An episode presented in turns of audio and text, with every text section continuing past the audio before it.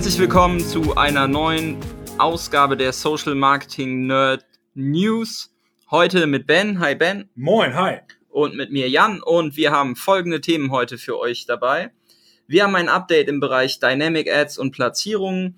Ähm, wir haben ein Update für euch, was die Formate für Image Link Ads angeht. Wir haben eine komplett neue Möglichkeit im Frequency Capping für euch dabei und haben noch mehr Kacheln für euch im Gepäck, wenn ihr auch im Bereich Dynamic Ads unterwegs seid. Facebook hat wieder einige Sachen ausgerollt in den letzten Tagen. War auch ruhig die letzten Wochen. Deswegen äh, umso spannender, viele News dabei. Starten wir direkt mit der mit dem ersten Update, das für euch spannend ist. Denn es wird zukünftig bis Mitte Mai ist es angekündigt, dass es ausgerollt sein wird, wird Instagram Stories als zusätzliches Placement für eure Dynamic Ads zur Verfügung stehen. Das heißt, wenn ihr dynamische Anzeigen schaltet, habt ihr alsbald dann auch die Platzierung der Instagram Stories ähm, zur Verfügung und ähm, eine zusätzliche Ausspielungsplatzierung, die natürlich extrem spannend ist, ein sehr hohes Momentum genießt und ähm, wahrscheinlich dazu führen wird, dass die Dynamic Ads nochmal besser performen werden. Was sagst du dazu? Ja, eigentlich äh, der nächste logische Schritt, äh, wie du genau sagst. Äh, Stories haben einfach ein riesiges Momentum. Immer mehr Stories werden geschaut regelmäßig und die Stories äh, ersetzen immer mehr den, den Newsfeed, insbesondere den Facebook Newsfeed. Ähm, und deswegen vollkommen logische Konsequenz, dass äh, Facebook das jetzt äh, freischaltet. Schaltet.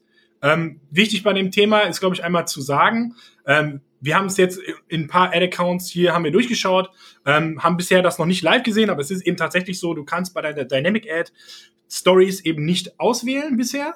Ähm, nun ist es aber so, viele äh, von euch und wir auch in den meisten Kampagnen haben sowieso automatisches Placement eingestellt bei den Dynamic Ads. Und da habt ihr natürlich einen riesigen Vorteil. Es ist natürlich davon auszugehen, ähm, sobald dieses Feature in eurem Werbeaccount live ist äh, und ihr Automatic Placement ja sowieso eingestellt habt, ist eigentlich davon auszugehen, dass ihr ab dem Zeitpunkt, ohne dass ihr irgendwas tun müsst, direkt auch Dynamic Ads in den Stories schalten wird und wahrscheinlich wird da direkt einiges passieren. Das heißt, man sollte immer schön ausschlüsseln nach Platzierung und mal ein Auge darauf haben, ob zusätzlich die Stories als Placement mitgebucht werden. Und wenn wir dazu Updates haben und ähm, die ersten Erfahrungswerte, dann werden wir euch natürlich in Bezug dessen auch ähm, darüber aufklären, ob ähm, das einen guten, davon ist auszugehen, massiven Effekt hat oder nicht. Aber die Platzierung als solche ist natürlich mega spannend. Nur auch da wieder, ähm, ich bin ein großer Fan von den Dynamic Ads, aber gerade in der Instagram Story Umgebung ähm, muss ich halt irgendwie gucken, dass meine Bilder ganz geil sind oder irgendwie ne, so, so taugen, dass sie halt nicht ähm, random oder stockmäßig aussehen oder einfach nur ein Moodshot von einem einzelnen Produkt von einer weißen Wand. Ähm, da, das wird vielleicht im Retargeting funktionieren, aber wenn ich im Prospecting dann äh, unterwegs bin, dann äh, wird das, glaube ich, noch mehr ins Auge stechen, wenn es einfach grafisch schlecht umgesetzt ist. Ja, auf jeden Fall. Also ne, Produktbild auf weißem Hintergrund wird dann natürlich bei Stories äh, noch unsexier aussehen. Äh, Facebook macht das ja sehr cool, dass sie immer eine, eine Hauptfarbe aus dem Bild dann auch in dem Gesamthintergrund der Story verwenden. Wenn die Hauptfarbe des Bildes natürlich weiß ist, wird das total unsexy aussehen. Äh, aber wir haben ja vor einigen Wochen ähm, in einer Folge auch darüber berichtet. Wir können die Folge auch nochmal in den Shownotes verlinken. Ich weiß nicht auswendig, welche es war.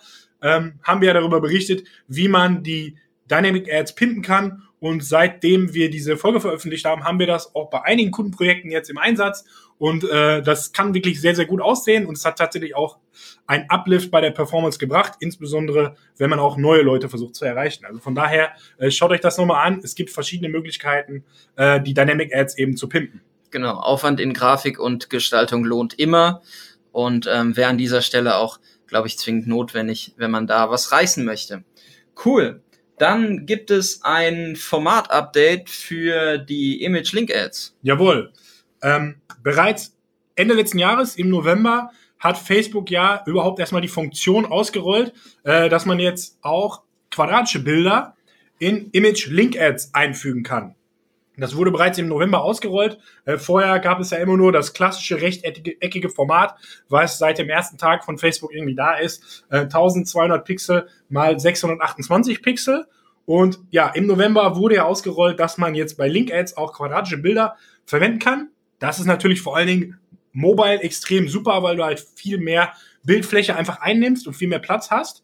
Und äh, ja, bisher war das schön, dass es ausgerollt war. In der Praxis äh, fand ich es immer ein bisschen umständlich, weil es in der Regel so war, dass du dann, so war es auf jeden Fall meine Erfahrung, ähm, wenn du das eingestellt hast, durftest du aber nur das Placement Facebook auswählen. Also immer wenn ich das in Conversion-Kampagnen einstellen wollte, hatte ich nur die Möglichkeit, dann auf Platzierung Facebook zu gehen. Und wenn eben andere Platzierungen, wie zum Beispiel Instagram, ausgewählt waren, kam immer eine Fehlermeldung und es ging eben nicht. Und deswegen ist man dann doch wieder zu dem alten rechteckigen Format hingegangen. Und ja, jetzt ist quasi das nächste Update da.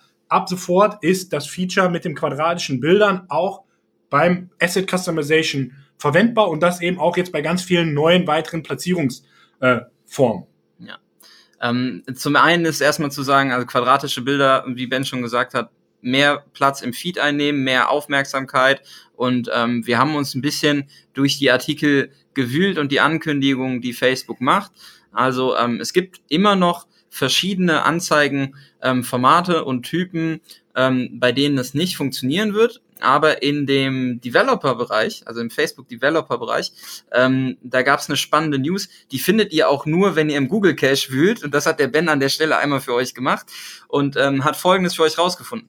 Also äh, das, die Feed, das Feature, dass man jetzt quadratische Bilder auch auf Link äh, klickbaren Anzeigen verwenden kann, geht jetzt nicht nur für Image-Link-Ads, die man ja bei Clicks-to-Website-Anzeigen oder bei Conversion-Kampagnen verwenden würde, sondern auch bei Lead-Ads, bei Collection-Ads, Image-Ads with Instant Experience. Also wenn ihr eine Image-Ad habt, aber dann die Zielseite eine Instant Experience ist und dann noch bei diversen kleinen Dingern, aber eigentlich das große Ding sind Lead-Ads und Collection-Ads, ähm, Ads related to äh, Political Content und eben auch bei Fan-Kampagnen, Page-Like Objective und eben auch Store-Visit-Kampagnen, also bei mehreren Kampagnenarten kann man das jetzt auswählen. Wo es immer noch nicht gehen wird, sind zum Beispiel äh, Event-Anzeigen oder diese Offer-Ads, also bei Angeboten.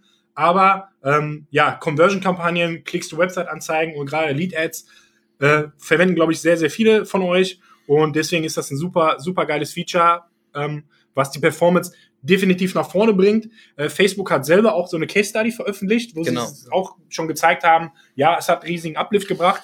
Ähm, wir sehen das aber generell auch. Und auch der Kollege Andrew Foxwell, der ja im einem Monat bei uns auf der Bühne steht, äh, weiß ich aus seinem Podcast, dass er dieses Feature äh, sehr, sehr feiert und eigentlich immer äh, darauf beruht, in, bei jedem Kunden jetzt eben quadratische Bilder eben auch in den Link-Ads einzufügen. Genau. Facebook, äh, die von dir angesprochene Success Story von Facebook mit äh, der Soul Society, was ein Online-Shop für Frauenmode ist.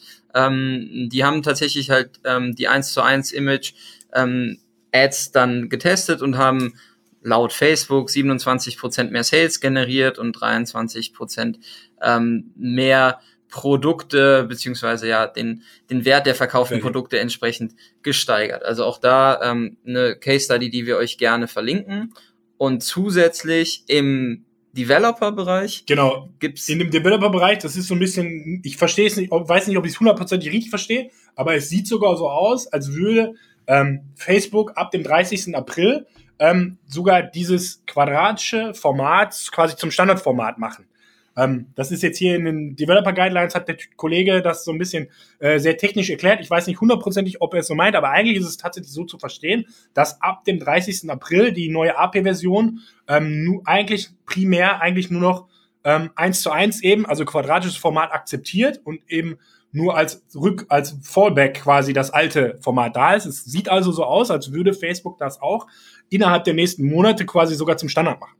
Ja, und äh, wenn ihr euch das anguckt, was ähm, Facebook euch auch schon empfiehlt, wenn ihr euch die Werbeanzeigen-Guides anguckt und ähm, euer eigenes Nutzungsverhalten hinterfragt, also welche Darstellungsmöglichkeiten habe ich, ähm, dann würde ich immer auf ein quadratisches Bild gehen und ähm, vielleicht sogar noch einen Schritt weiter gehen und irgendwie auch immer noch vertikale Bilder mitproduzieren, weil am Ende ähm, steht und fällt es damit, wie kriege ich die Aufmerksamkeit der Nutzer und was habe ich für Möglichkeiten, Platz im Feed einzunehmen und ähm, da sollte ich, glaube ich, oder da, so, da nicht glaube ich, da solltet ihr alles nutzen, was irgendwie zur Verfügung steht. Und da ist es auch nur logisch, mit einem Mobile First Ansatz irgendwie konsequent auf quadratische Bilder zu gehen, auch seitens der Plattform.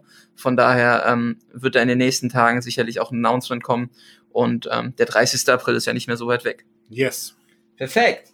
Cool. Dann ein drittes Thema.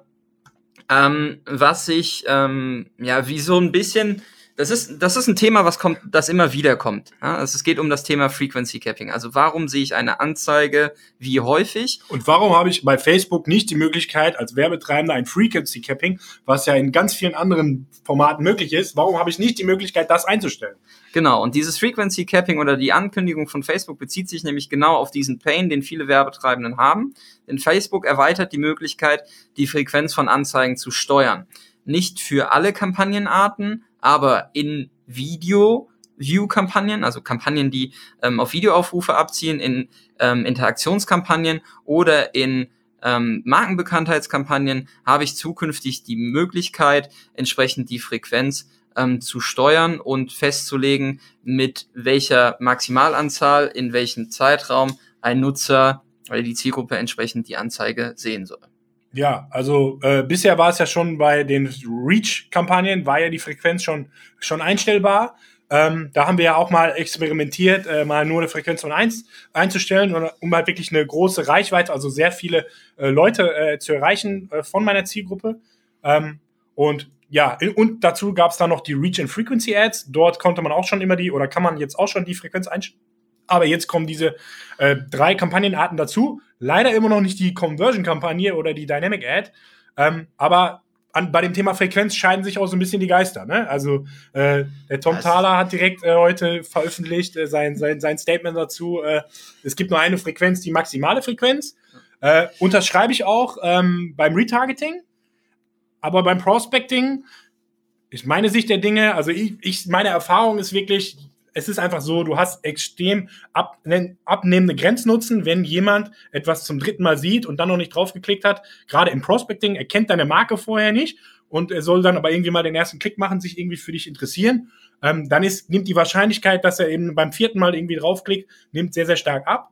Andersherum, wenn ich irgendwie schon auf einer Webseite war, ein Produkt schon im Warenkorb gelegt habe und meine Kaufentscheidung schon so halb getroffen habe, dann kann es eben auch Sinn machen, dass ich es beim fünften Mal, wenn ich es zum fünften Mal sehe, dann kaufe ich es halt ich glaube, beim Prospecting ist eine geringe Frequenz einfach sehr, sehr wichtig.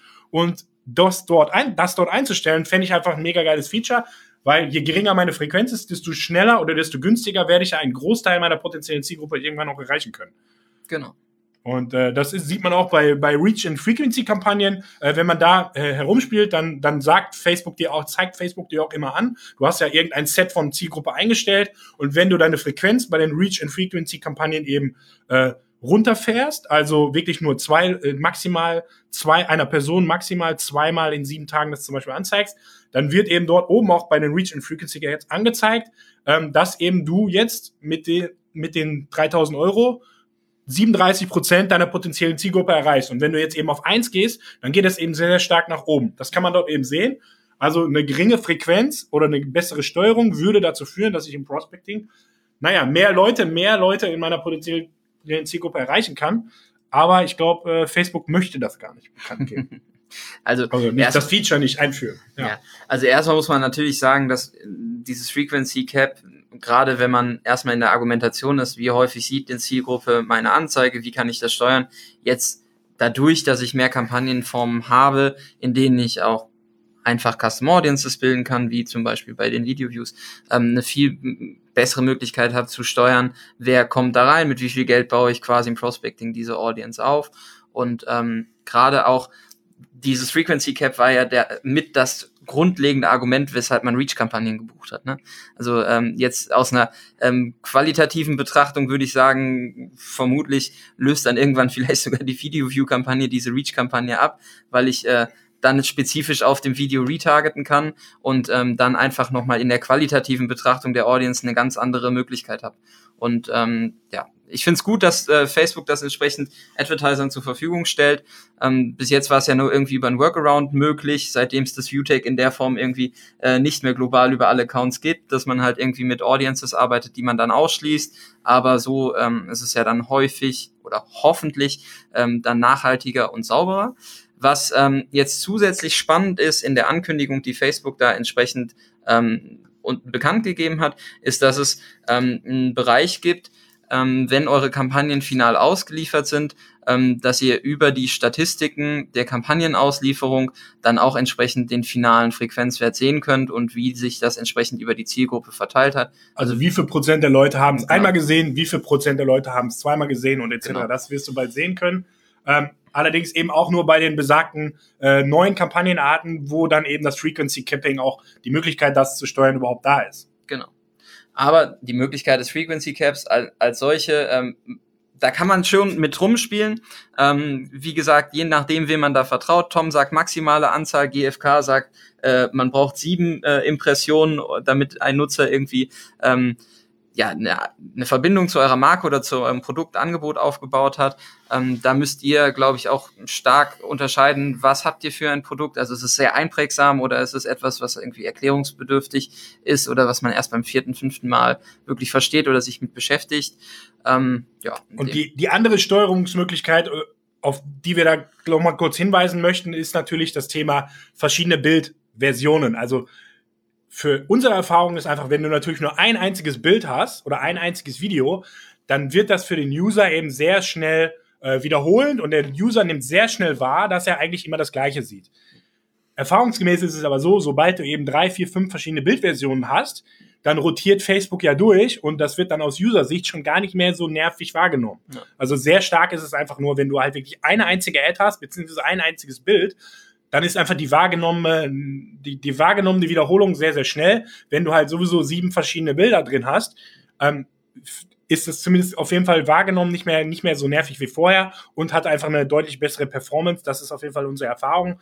Ähm, trotzdem möchte ich hier nochmal sagen, ähm, aus den anderen Display Marketingformen, da ist das Thema Frequency Capping ist ungefähr immer das erste, was du da einstellen kannst. Also das ist immer das einfachste überhaupt, egal wie rudimentär diese diese Systeme sind. Frequency Capping kann man dann immer einstellen und bei dem mit komplexesten, der komplexesten Marketing-Plattform äh, der Welt. Dort kann man es zufälligerweise nicht einstellen. Also ich glaube, das ist kein Zufall, weil es ist vollkommen klar, wenn alle Welt jetzt eben die Frequenz äh, senken könnte, ich glaube, dann würde Facebook erstmal einen kleinen, ein paar Einbußen beim, beim Umsatz machen. Äh, ist meine Vermutung. Äh, ich glaube, das, das machen sie bewusst und auch bewusst stellen sie es natürlich nicht bei Conversion-Kampagnen live.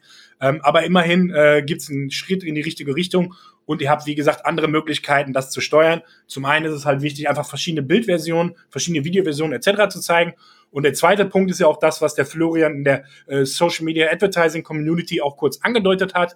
Was man natürlich auch machen kann, ist eben, dass man Custom Audiences noch verwendet und über die quasi so indirekt so einen kleinen Schutzmechanismus einbaut. Man kann zum Beispiel einbauen, dass man alle Leute, die jetzt innerhalb der letzten sieben Tage mit einem Facebook-Beitrag interagiert sind, die könnte man zum Beispiel ausschließen. Also man kann natürlich, man hat schon Möglichkeiten, da irgendwie über Ausschlussverfahren Leute auch wieder rauszunehmen. Jeder, der sich innerhalb der letzten drei Tage das Video zehn Sekunden angesehen hat, der sieht es erstmal nicht.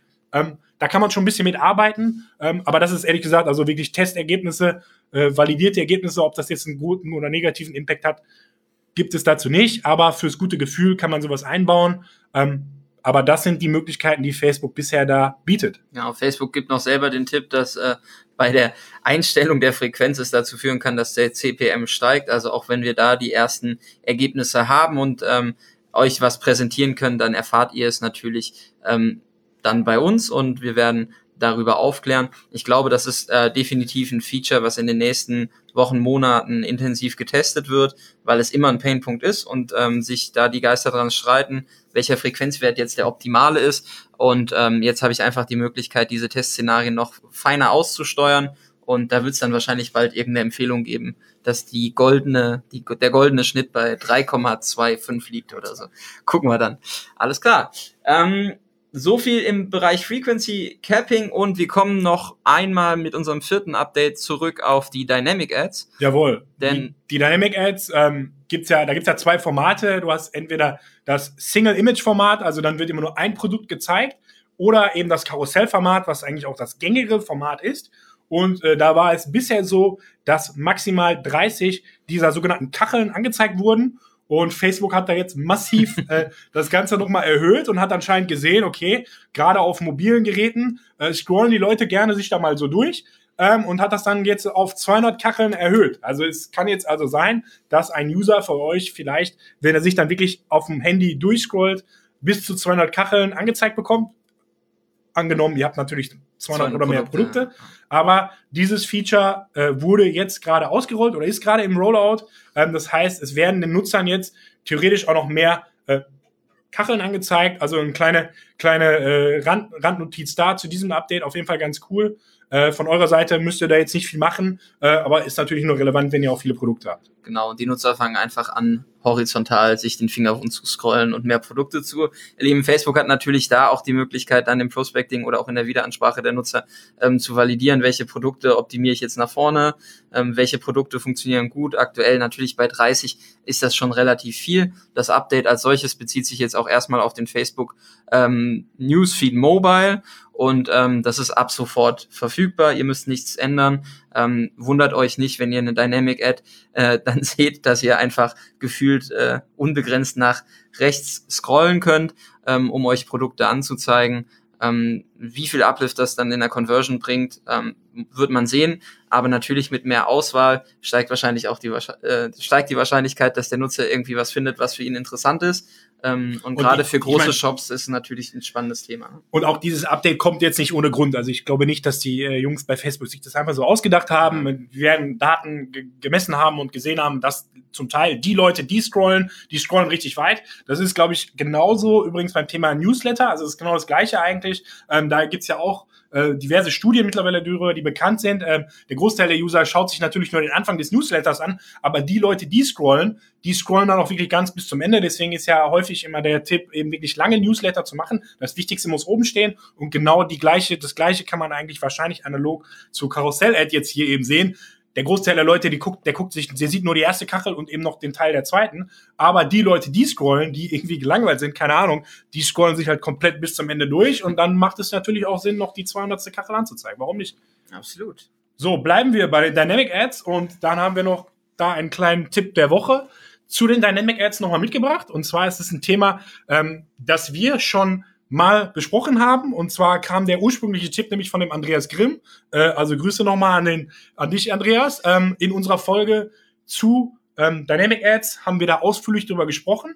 Äh, die ist aber auch mittlerweile schon ein bisschen Zeit her, deswegen möchte ich einfach nochmal darauf hinweisen, weil wir gerade innerhalb diesen Jahres hier nochmal speziell sehen, wie stark dieses Feature einfach geworden ist. Und das ist eben das Feature Broadmatch Targeting bei Dynamic Ads. Genau. Dynamic Ads sind ja eigentlich Retargeting-Anzeigen. Klassischerweise stelle ich dort eben ein, alle Personen, die sich eben ein Produkt in den Warenkorb gelegt haben, aber noch nicht gekauft, etc.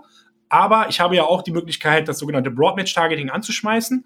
Und hier ist es eben erfahrungsgemäß so, dass dieser Broadmatch-Algorithmus eben gar nicht so schlecht alleine funktioniert und eben im Prospecting auch gut funktioniert.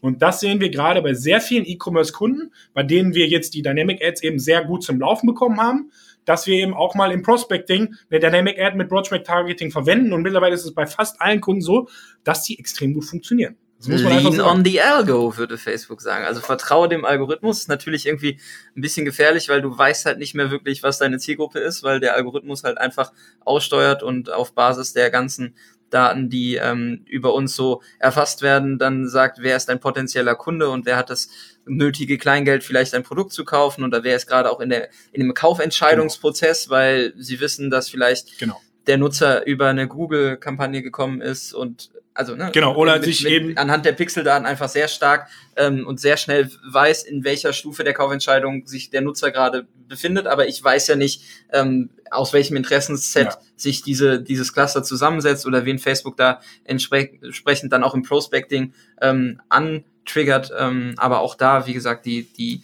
Werte sprechen für sich, ist natürlich äh, immer die Abwägungssache, will ich halt alles in die Hand der Automatisierung geben, aber in dem Fall funktioniert es halt. Also wie immer, man muss es testen. Wir haben, wie gesagt, einige Kunden, wo gerade Website-Conversion-Kampagnen laufen im Prospecting und dann haben wir parallel eben jetzt nochmal eine Dynamic Ad im Broadmatch-Bereich angeschmissen und es waren jetzt wirklich gerade innerhalb der letzten zwei Monate waren jetzt, jetzt mehrere Kunden, bei denen diese Prospecting Dynamic Ad sogar die Website Conversion Ad outperformed hat.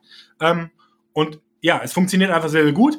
Ähm, was wir bei allen diesen Kunden auch immer gemacht haben, ist folgendes. Ähm, bei einer Dynamic Ad habt ihr ja die Möglichkeit über den Katalog eben, also da gibt, da gibt es ja Pflichtfelder und da gibt es ja noch vorgesch äh, vorgeschlagene Felder, die aber nicht unbedingt Pflicht sind. Und da ist ein Feld dabei, das ist nämlich die Google Product Category. Und unsere Theorie ist natürlich hier so ein bisschen, warum will Google jetzt diese, warum will Facebook die Google äh, Google Product Category haben. Warum? Weil das ist einmal ein Kategoriebaum, der wohl irgendwie definiert. Und wenn ich halt diese Information mit an Facebook gebe, kann Facebook halt viel besser verstehen, was ist das überhaupt für ein Produkt? Ist es eben aus der Kategorie Smartphone oder ist es jetzt eben aus der Kategorie Travel? Und diese Information jetzt einfach Facebook nochmal mitzugeben, hat uns wahrscheinlich eben auch einen guten Einfluss darauf, wie Facebook das eben ausspielt. Und Facebook wird dann eben den Personen, die sich vielleicht auf einer anderen Handyseite gerade ein Smartphone angesehen haben, hat, ähm, diesen Leuten wird dann vielleicht eher deine Dynamic Ad mit Broadmatch angezeigt. Ähm, aber damit Facebook das halt besser versteht, macht es also definitiv Sinn, dieses Feld mit einzufügen. Also wir haben jetzt hier kein Schwarz-Weiß. Wir können nicht sagen, äh, damit funktioniert es besser oder nicht. Das ist eine reine Theorie von uns. Aber bei allen Kunden, wo wir das eingesetzt haben, wo wir umgestellt haben und wo es gut funktioniert, war es auch so, dass bei allen diesen Kunden immer die Google Product Category mit im Feed übergeben wird und Facebook die eben auch lesen kann. Also ich, ich glaube, da gibt es halt einen gewissen Zusammenhang, weil es gibt wiederum ein, zwei andere Projekte, wo diese Product Category nicht mitgeschickt wurde oder wo es eben auch keine klassischen E-Commerce-Produkte waren, die so klassisch in eine Kategorie reinfallen, da das eben auch nicht so gut funktioniert. Ist natürlich wieder ein ganz geiler Hack und eine The also ist ein geiler Hack, ist eine Theorie unsererseits, die Hypothese. Wir freuen uns da auf eure Testergebnisse, aber macht es so einfach wie möglich, dass Facebook eure Daten und Feeds interpretieren kann und äh, dementsprechend können sie natürlich auch ja, bessere Ergebnisse liefern. Das heißt, die Anpassung solltet ihr dann machen, gerade wenn ihr in einem Bereich unterwegs seid, wo das Produkt halt entsprechend in diese Kategorierung oder die Kategorisierung ja, halt einfach ähm, vorliegt ja. und äh, bereits existiert. Und wenn schon Google Shopping Ad läuft, also in der Regel, wenn, wenn du Google Shopping schon zum Laufen hast, dann hast du schon dein Feed und dann hast du schon deine Produkte einmal in diesen Google Produktkatalog eingekategorisiert und dann ist es eigentlich total easy für den Techniker zu sagen, okay, die Spalte Google Product Category schiebe ich jetzt auch an Facebook. Also Facebook hat es eigentlich ganz cool gemacht, dass sie sich einfach auf die auf den Kategoriebaum von Google verlassen, anstatt jetzt einen eigenen einzuführen, weil damit macht es eigentlich der IT ist es total leicht gemacht und wie gesagt, es ist so ein bisschen Theorie, aber wir sehen eben schon, es funktioniert und es macht eigentlich total Sinn, das mitzusenden, damit Facebook es einfach besser versteht. Lean on the ergo. Bam. Gut, ähm, das waren Vier knackige Updates diese Woche für euch, plus einen Tipp der Woche und den äh, Super-Tipp der Woche, den haben wir jetzt noch für euch, denn im Zuge des Facebook Ads Camp, unserem Ads Camp, was im Mai stattfinden wird, ähm, am, oh, 13, oh, oh. am 13. 14. Mai in Köln. Ähm, wir haben schon oft darüber gesprochen. Ihr wisst, wir sind ausverkauft. Wir haben nur noch die Warteliste, über die ähm, die letzten Chancen gewahrt werden können auf ein Ticket. Ähm, lange Rede, kurzer Sinn am Vorabend, am 12.05. trifft sich die komplette Community, alle Jungs und Mädels, die da sind, die absoluten Ads, Nerds, ähm, wieder zum legendären Pre-Event im Brauhaus Sion in der Kölner Altstadt. 12.05. 19 Uhr, Brauhaus Sion. Ähm, ihr könnt dabei sein. Es gibt ähm, auf der Adscamp Facebook-Seite das Event seit knapp einer Stunde. Ähm, und das ist eben kostenlos. Also ihr könnt genau, vorbeikommen, auch wenn ihr kein Ticket fürs, fürs Adscamp habt. Es gibt reichlich Bier von diversen Sponsoren. Genau. Und das Ganze wird mit uns, von uns und mit dem Burak organisiert, der sonst das äh, Facebook Advertiser Meetup, vorher Stammtisch, genau. hier in Köln organisiert. Und ist eine geile Geschichte. Also wenn ihr nicht zum Adscamp kommt, kommen könnt, äh, dann kommt wenigstens einen Tag vorher bei uns vorbei und dann trinken wir 17 Kölsch jeder. Mindestens. Es ist ein Sonntagabend, wir haben das komplette Brauhaus äh, am Start, wenn wir wollen. Die Jungs und Mädels dort kennen uns, die freuen sich schon auf uns. Und, ähm, und ein paar von den, von den internationalen Speakern sind auch da. Also äh, Andrew Foxwell äh, ist auf jeden Fall da, das hat er mir schon gesagt. Und die, die Jungs aus Litauen, die reisen auch schon einen Tag vorher an. Genau. Also da wird auch der ein oder andere Speaker von den deutschen Speakern sowieso, also ich glaube, der Thomas war äh, jedes Jahr schon da, ähm, aber auch von den internationalen Jungs wird sich der ein oder andere da blicken lassen, also spannende Geschichte. Äh, ja. Flo, Jakob, Lars, Felix, also alle, die ihr irgendwie auf dem Line-Up seht, die Lena von Just Spices, alle werden schon da sein, also wenn ihr ähm, kein Ticket fürs Adscamp habt, aber mal die Hacks und Tricks so zwischen zwei, drei Kölsch erfahren wollt, ähm, die die Jungs und Mädels im Advertising einsetzen, dann ähm, seid ihr recht herzlich eingeladen, am 12.05. in Köln abends dabei zu sein. Brauhaus Sion, checkt auf der Facebook-Seite das Event ähm, bezüglich anderer Updates, die dann noch im Zuge der nächsten Wochen kommen. Seid weiterhin aufmerksam. Ähm, wir freuen uns auf Feedback zu der Sendung, wenn ihr schon bereits ausgerollte Features getestet habt und uns Testergebnisse zur Verfügung stellt oder Teil des Podcasts sein wollt, dann schreibt uns einfach an. Ähm, wir freuen uns auf jeden Input und wir verabschieden uns an der Stelle und bis zum nächsten Mal. Ciao.